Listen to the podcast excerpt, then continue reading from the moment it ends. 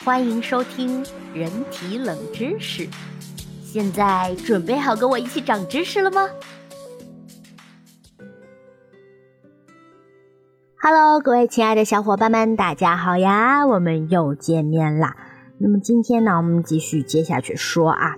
这一章呢是也说基因。在我们《基因社会》这本书里呢，经常会提到将基因呐，它就描述成为有目的、有意识的。当然呢，客观上基因其实并非如此，基因呐只不过是一串串的 DNA，也就是原子的复杂组合。但当我们研究基因的属性以及它的作用时啊，似乎基因的一举一动呢，都是为了保证自身的生存。这是因为啊，基因的演化同其他的生命体是一样的，是由自然选择这种逻辑必然性驱动的。例如，当我们写癌症基因是为了寻求不当之力时，我们其实是把它给简化了。它原来的意思是什么？最原版的是，我们是将原癌基因上的突变的原癌基因上的突变导致携带该突变的细胞增殖速度加快。随着时间推移，终将导致体内该种突变细胞的比率上升。这句话给简化了。那拟人的修辞呢，便于我们在讨论多种过程时进行简化。尽管这有助于我们直接的理解自然选择学说，但我们仍然要记得简化前的完整描述，就是巴拉巴拉非常学术的那一段话。这一章特别短。嗯，接下去我再讲一章，下一章呢是进一步退一步，究竟什么意思呢？我们带着我们的疑问接下去听吧。那父母呢不会将癌症传给孩子，致癌基因的多种版本会在身体细胞中演化，而非精细胞或者卵细胞。那后者啊自身拥有非癌症基因组，后者是什么？就是精细胞或者卵细胞，它们是有非癌症基因组的，以保证癌症不会直接从父母转移到孩子身上。但是也有遗传，为什么说有些家族它患癌的比率会高呢？因为啊，某些细胞中导致细胞向癌症更进一步的基因突变，这个突变却可以遗传下去。乳腺癌就是其中一个例子，能将乳腺癌基因一和基因二，呃，也就是 BRCA 一基因和 BRCA 二基因，就能将乳腺癌基因和基因二破坏掉的突变与此癌症有关。从父母一方面那里呢，遗传了此类基因突变的女性女性啊，一生中患乳腺癌或者卵巢癌的概率为百分之八十，相当的高了。BRCA 一基因和 BRCA 二基因共同合作以修复受损的染色体，而当染色体损伤到无法修复的程度时，这两种基因则会让细胞自杀。这类基因上的突变显然会改变它的功能，从而致使它所在的细胞更好的逃避自杀行为。由此呢，癌症基本特征之一便出现了。那至于为何这类基因的受损拷贝啊，仅仅会在乳房和卵巢内致癌，目前尚无答案。但是我们清楚的是，任何遗传了此类基因的女性呢，在出生之日起就迈出了致癌的第一步。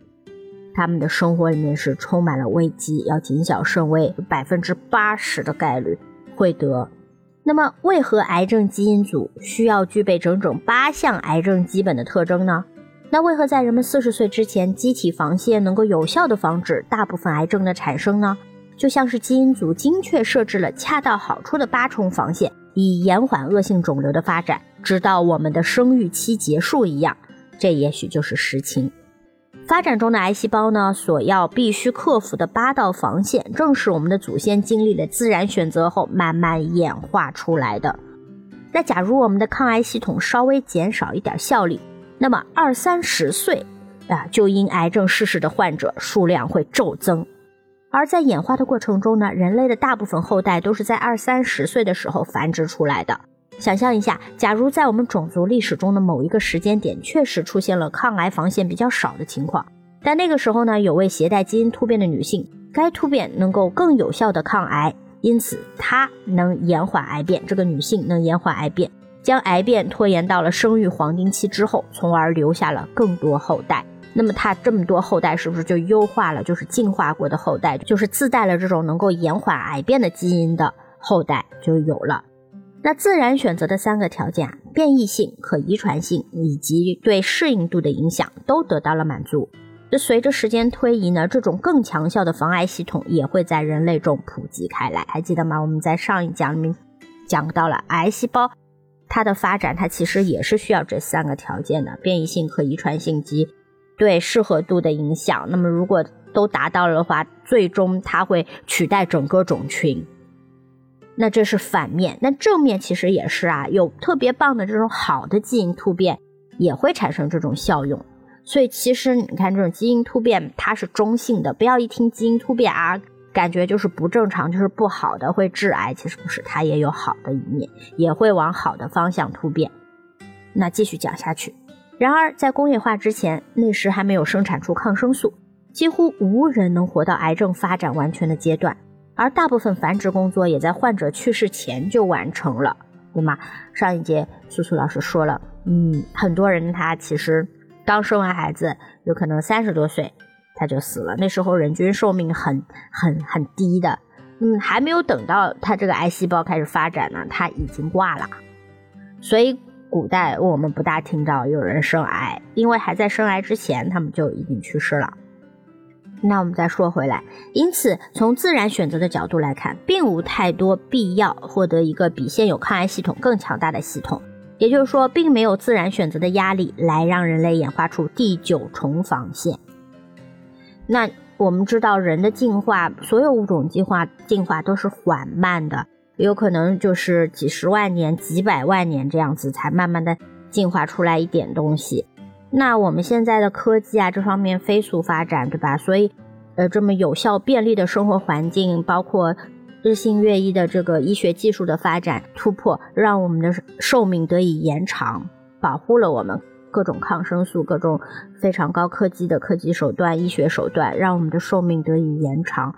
但是我们人体的进化没有那么快，没跟上这个速度，所以我们的进化呢，其实没有进化出来第九重防线。到第八重就结束了。接下去我们讲一讲一种小老鼠啊，罗宾鼠的案例呢，则提供了有趣的对比。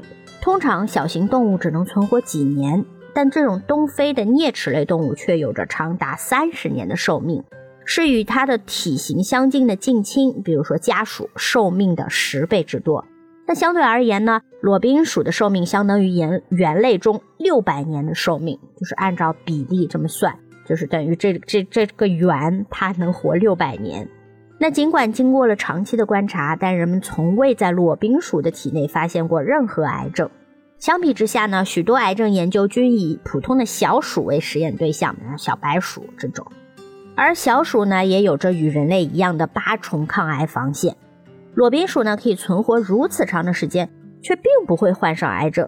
这可能就意味着啊。裸冰鼠要么加强了现有的防御系统，要么演化出了第九重防线。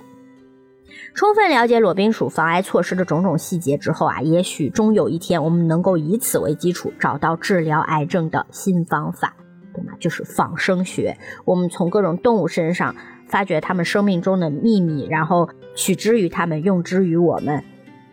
那演化呢，不止发生在过去，它无处不在，无时无刻的进行着。即便是在我们体内也发生着演化，正因为如此，我们难免会患上癌症。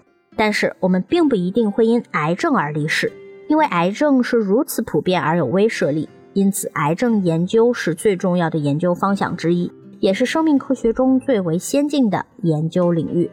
针对特定的癌症种类的新治疗方法经常出现。那最新的一项发现，免疫疗法甚至有可能成为所有癌症治疗的新突破。该疗法呢，就利用身体自身的防御系统抗击个体中出现的特定癌细胞的谱系。那可以想象的是，在不远的将来，癌症可能会成为一种类似于艾滋病的慢性病。